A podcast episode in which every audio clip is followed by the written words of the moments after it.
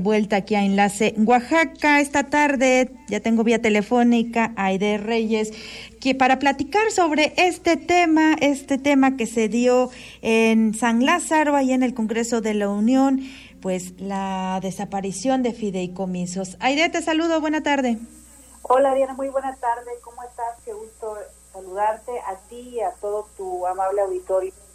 Aide, un tema bastante complicado, una sesión de horas en donde se, se, discutía si se aprobaba o no la desaparición de fideicomisos. Por fin se dijo que sí, que sí van la desaparición de al menos 109 fideicomisos. ¿Cómo ves este tema? Mira, este tema ya se aprobó ayer. Lo que hay por analizar y por discutir son, me parece, unas cerca de 400 reservas que se hicieron quisiera poner en contexto a la gente que nos escucha, lo aprobaron diputados de Morena, del PES y del Partido Verde, votaron en contra diputados del PRD, PAN, PRI, Movimiento Ciudadano, que son los que pues van a encabezar la próxima coalición electoral, y también el PT lo votó en contra.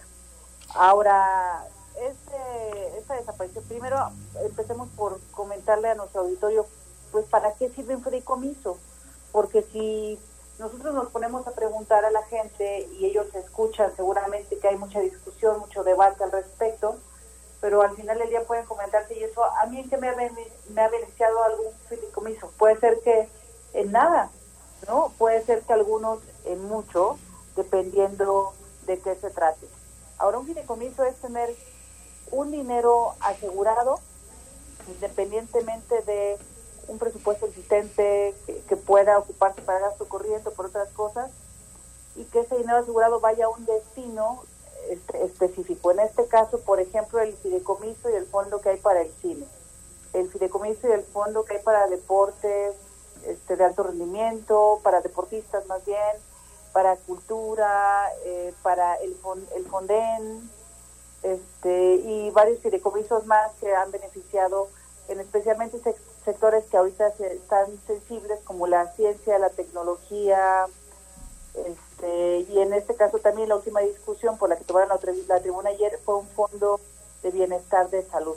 También hay otro fondo también que voy a ejemplificar ahorita que lo platiquemos, el fondo metropolitano, ¿no? que existe para las zonas metropolitanas, para desarrollarlas, para preservarlas, etcétera.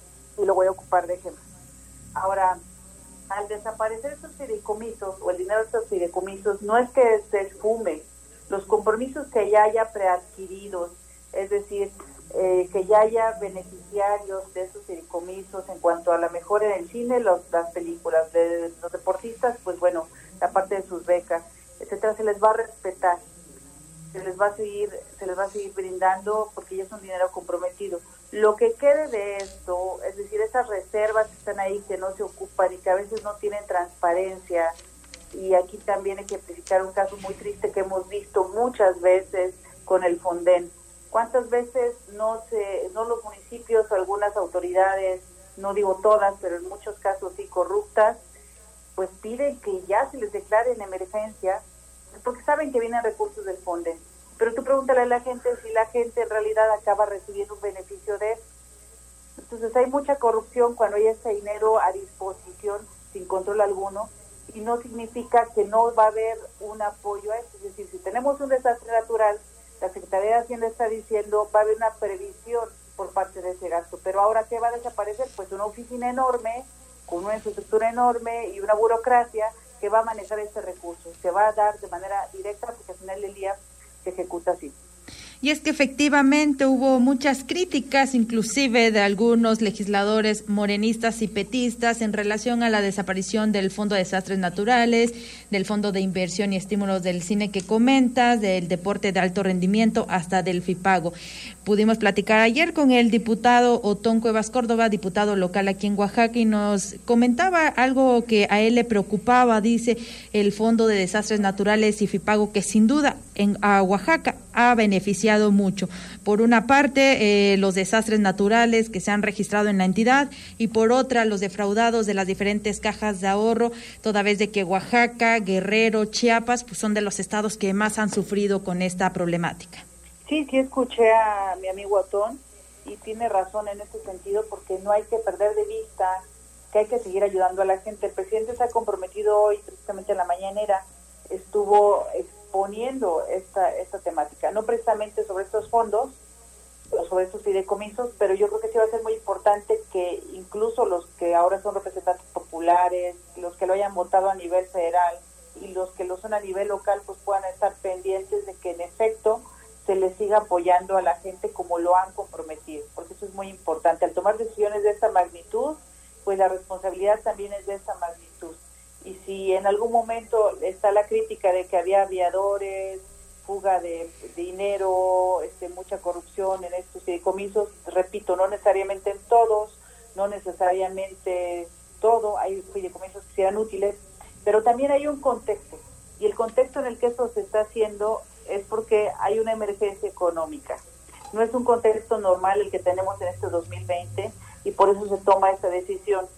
No es pues, simplemente una ocurrencia de querer llegar y eliminar todo, sino que entendamos que es como, por ejemplo, si tú tienes una casa y de pronto tienes una persona enferma, quizá no estés considerando vender tu coche, pero pues tienes que tomarlo y ocuparlo para poderlo canalizar en este caso al sistema de salud, que es lo que están comprometiendo y lo que están diciendo, que independientemente de los que ya se comprometido para el destino que eran deportistas, cines, etcétera, pueda seguirse fondeando, pero además lo que sobre ese remanente pues se iría con destino a la salud o a la infraestructura de salud de los mexicanos.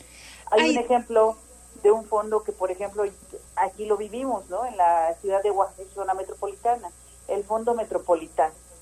Se supone que hay un dinero para que la ciudad de Oaxaca, zona metropolitana, pueda tener un buen desarrollo y una eficiencia en los servicios, etcétera. Esto podemos ver, este, a lo mejor puede ser desde tratamiento de aguas hasta luminarias, baches y topes. Entonces, ¿por qué? Porque pues los municipios en las zonas metropolitanas tienen que armonizar sus acciones. ¿Y qué pasa? Que al final del día no vemos que haya un orden en esto. Había un Instituto de Desarrollo Metropolitano que se tenía que implementar y donde tenía que ir estos fondos y nunca sucedió. Entonces, queda el dinero ahí, se acaba ocupando de todas maneras o se acaba incluso este, justificando con obras que no eran necesariamente las prioritarias en cuanto a la visión de este tipo de fondos y así ese es un ejemplo de otros más, ¿no? Entonces creo que son decisiones que repito que al ser grandes decisiones llevan grandes responsabilidades y los legisladores, así como lo votaron, pues ahora creo que van a tener que estar muy pendientes de que en efecto se sigan cumpliendo los compromisos con, compromisos con la gente que lo necesitaba, que le necesita o que esté de beneficiaria y esto, y que a su vez también se vayan a donde se han comprometido. Efectivamente, hay de muchos... nos escucha y que a lo mejor dice, bueno, a mí esos fideicomisos, ¿qué? Yo ni hago películas, ni tampoco soy deportista extremo, pero fui al, al, hospital y no tienen ultrasonido, no tienen médico, no tienen atención y tienen razón, pues eh, la gente debe de demandar también que para lo que se está comprometiendo el remanente de estos fondos se vaya para allá y en cualquier crisis que volvamos a tener sanitaria como esta podamos responder de manera eficiente y además estar preparados con una salud fuerte por parte de los mexicanos. Y es que efectivamente, Aide, muchos esperan que ahora con la desaparición de estos fideicomisos se tenga un mejor control de los recursos, que es por lo que muchos mexicanos y mexicanos pugnan en este tiempo. Efectivamente, eso es algo muy importante porque muchos fideicomisos tenían discrecionalidad en cuanto al gasto y ejecución. Estamos hablando de proyectos en algunos casos que si podían costar 7 millones de pesos, pues se iban a 40 millones de pesos. Estamos hablando también de varios proyectos que fueron observados por la misma Auditoría Superior de la Federación, en donde se hace esta, este extrañamiento en cuanto a la ejecución de recursos. ¿no? Entonces, creo que es dinero público y los diputados tienen una responsabilidad con el pueblo de México la tienen al haberlo votado y ahora van a tenerla en cuanto a la responsabilidad de darle seguimiento en la distribución de estos recursos y de estar supervisando naturalmente la manera en que la Secretaría de Hacienda los hace llegar. Aide Reyes, agradezco tu participación esta tarde en Enlace Oaxaca con este tema tan importante para los diferentes sectores de la población. Muchísimas gracias, Diana. Muy buenas tardes a todas y todos. Muchas gracias, Aide. Buena tarde. Dos con cincuenta y cinco minutos. Vámonos directo con la información de Rigoberto López Alcántara.